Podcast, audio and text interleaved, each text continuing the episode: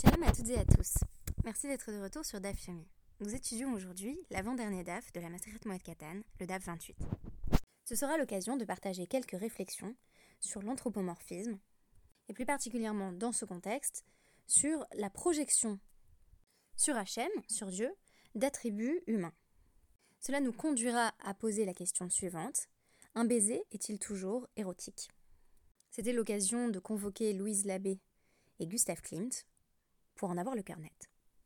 Dans Vezot Abracha, on se souvient de la mort particulièrement douce de Moshe, rapportée en Dvarim 34.5, lorsque celui-ci meurt al pi Hachem, littéralement par la bouche de l'Éternel.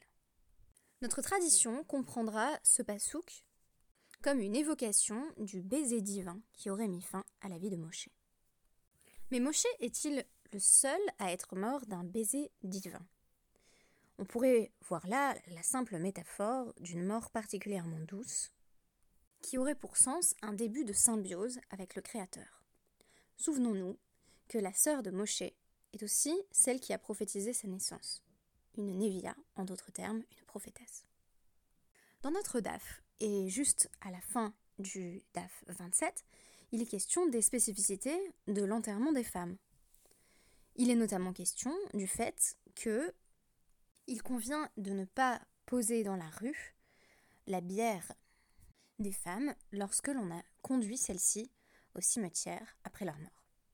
La Guémara vient d'évoquer la possibilité que cette loi ne s'applique qu'aux femmes qui sont mortes en couche. Et Rabbi Elazar précise à ce sujet Rabbi Elazar Ana, Afilu Shah Anashim. En réalité, cela s'applique à toutes les femmes, c'est-à-dire que l'on ne saurait poser leur bière dans la rue. Dirtiv, comme il est dit, va, euh, va tamot sham Myriam, euh, va tikaver sham. Myriam est morte là et a été enterrée, sous-entendu, au même endroit, Samour Lemita Kevura. Le lieu de sa mort était proche du lieu de son enterrement, c'est-à-dire qu'on évite de faire subir au corps des femmes pour leur cavode, leur honneur, leur dignité, euh, des trajets trop importants. Pour avoir des détails et des précisions sur la question de la représentation de la mort féminine, je vous propose de vous rapporter au podcast d'hier intitulé L'être et le néant, qui parle notamment de la honte que peuvent ressentir les femmes euh, à l'idée que l'on puisse les enterrer d'une manière qui manquerait de décorum. Il est notamment question dans le DAF d'hier euh, de femmes qui mourraient euh, pendant leurs règles, en période de nida, euh, et qui voyaient leurs ustensiles immergés rituellement, de sorte que cela faisait honte aux, femmes nida qui étaient en vie, parce qu'elles craignaient que tout le monde sache qu'elles étaient nida une fois mortes.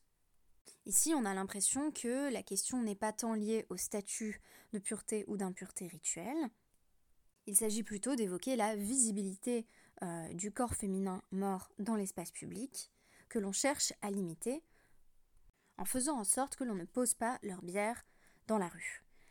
L'exemple qu'on va donc trouver est celui d'une femme éminente qui a trouvé son lieu de sépulture à proximité du lieu de son décès. C'est l'occasion pour la Gemara d'évoquer les modalités de la mort de Myriam. Ve'amar Rabbi Lazar. Af Myriam beneshika meta. Myriam aussi est morte par un baiser divin, tout comme Moshe. Atia Sham Sham mi Moshe, parce qu'il est écrit là-bas dans le cas de Moshe également, dans le Pasouk de Dvarim 34.5, euh, où il est dit que, Hachem a fait mourir Moshe là-bas, donc c'était Alpi Hachem, euh, et le terme Sham est aussi employé dans ce Hachem. Mais si c'est le cas, si Myriam est bien morte d'une belle mort, par un baiser divin, pourquoi ne pas simplement nous le dire? Parce que la chose est honteuse à dire.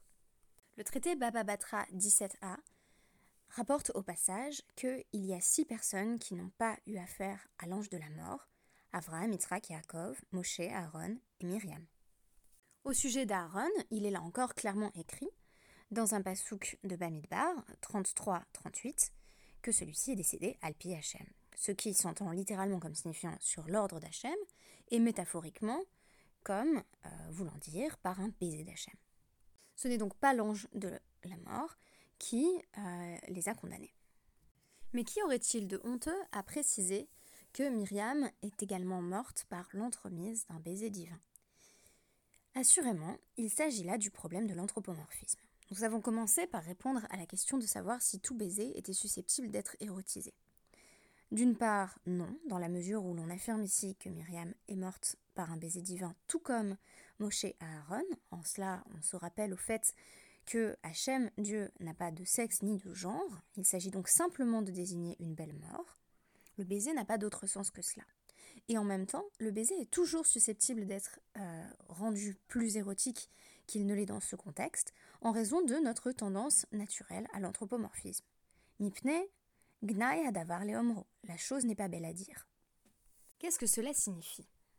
Eh bien, tout simplement que dans notre représentation d'Hachem, on a tendance à s'imaginer une représentation plutôt masculine, qui dérive euh, du grand nombre de figurations divines euh, qui font intervenir des images plutôt viriles, telles Hachem Tsevaot, le dieu guerrier, ou encore le dieu juge et le dieu roi. Face à cela, il n'y aurait rien d'indécent à suggérer qu'Hachem ait embrassé dans la mort Moshe et Aaron. Le texte ne, voit pas là, par exemple, d'allusion homosexuelle, tandis que parler du baiser donné à Myriam, ce serait faire de Myriam une figure érotique, ce qu'elle n'est jamais dans le texte. Parce que l'on imaginerait que ce baiser est partagé en quelque sorte par une figure divine masculinisée et une prophétesse de sexe féminin. On se retrouve donc avec le paradoxe suivant, il faut le dire et ne pas le dire. Le texte de la Torah ne l'a pas dit pour ne pas nous heurter, et pourtant cela s'est produit. Cela a une influence sur euh, mon éthique de la lecture du texte en matière de Torah, c'est-à-dire que bien souvent, il y a des choses qui n'ont pas été précisées, mais qui sont malgré tout présentes, qui correspondent à des blancs ou à des béances du texte, et que l'on devrait malgré tout pouvoir restituer par soi-même. La Torah, on s'en souvient, parle le langage des hommes, nous propose des anthropomorphismes avec lesquels nous sommes susceptibles de nous identifier facilement, mais évite de l'autre côté de multiplier les associations entre Hachem et l'être humain et son comportement. Le présupposé est ici que l'on nous a épargné une formulation qui aurait été susceptible de nous choquer dans le texte.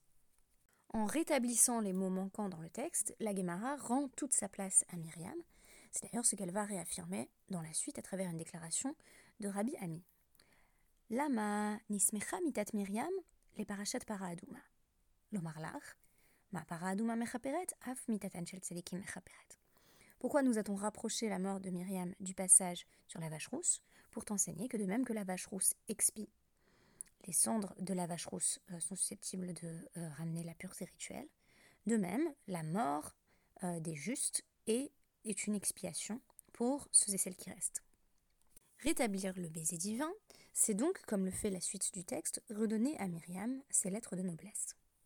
Ce qui présuppose que l'on peut s'appuyer sur les silences du texte pour rétablir une vérité de l'expérience divine, en l'occurrence celle de la mort de Myriam. La démarche midrashique, celle qui constitue à rétablir par l'exégèse les parties manquantes du texte, ne fait pas autre chose il me semble très intéressant d'avancer que certains éléments de sens marquants ont pu être omis du texte de départ, simplement parce qu'ils auraient été mal compris ou qu'ils auraient pu sembler provocateurs ou choquants. Je donnerai un dernier exemple. Pourquoi la Torah mentionne-t-elle toujours les 600 000 béné Israël? En réalité, on sait bien qu'il ne s'agit là que des hommes adultes. Où sont les femmes? Où sont les personnes âgées? Et où sont les enfants? Faut-il aller jusqu'à dire, dans un déterminisme de la relation au texte, que c'est parce que femmes, femmes, personnes âgées et enfants ne comptaient pas pour l'éthos de la Torah? En réalité, le postulat que nous permet de formuler la question de la mort de Myriam me semble plus intéressant, à savoir que ce sont les 600 000 hommes adultes qui comptent pour le peuple au moment du don de la Torah. La révélation, dans son langage, s'infléchit pour être reçu de la meilleure manière possible dans le contexte de son énonciation. Et en même temps, elle doit donner les conditions de possibilité pour que nous nous lisions dans les marges du texte, d'où le sham sham, cette répétition lexicale qui va nous permettre de comprendre à demi-mot que Myriam est elle aussi morte dans un baiser divin. Non seulement tout baiser n'est pas érotique, mais tout texte n'est pas transparent, fut-il un texte révélé. S'agisse-t-il de la Torah Cela nous donne une méthode de lecture pour mieux nous retrouver dans le texte lorsqu'il nous semble que nous en sommes absentes. Merci beaucoup et à demain pour le Sioum de la Maserhet Moed Katan.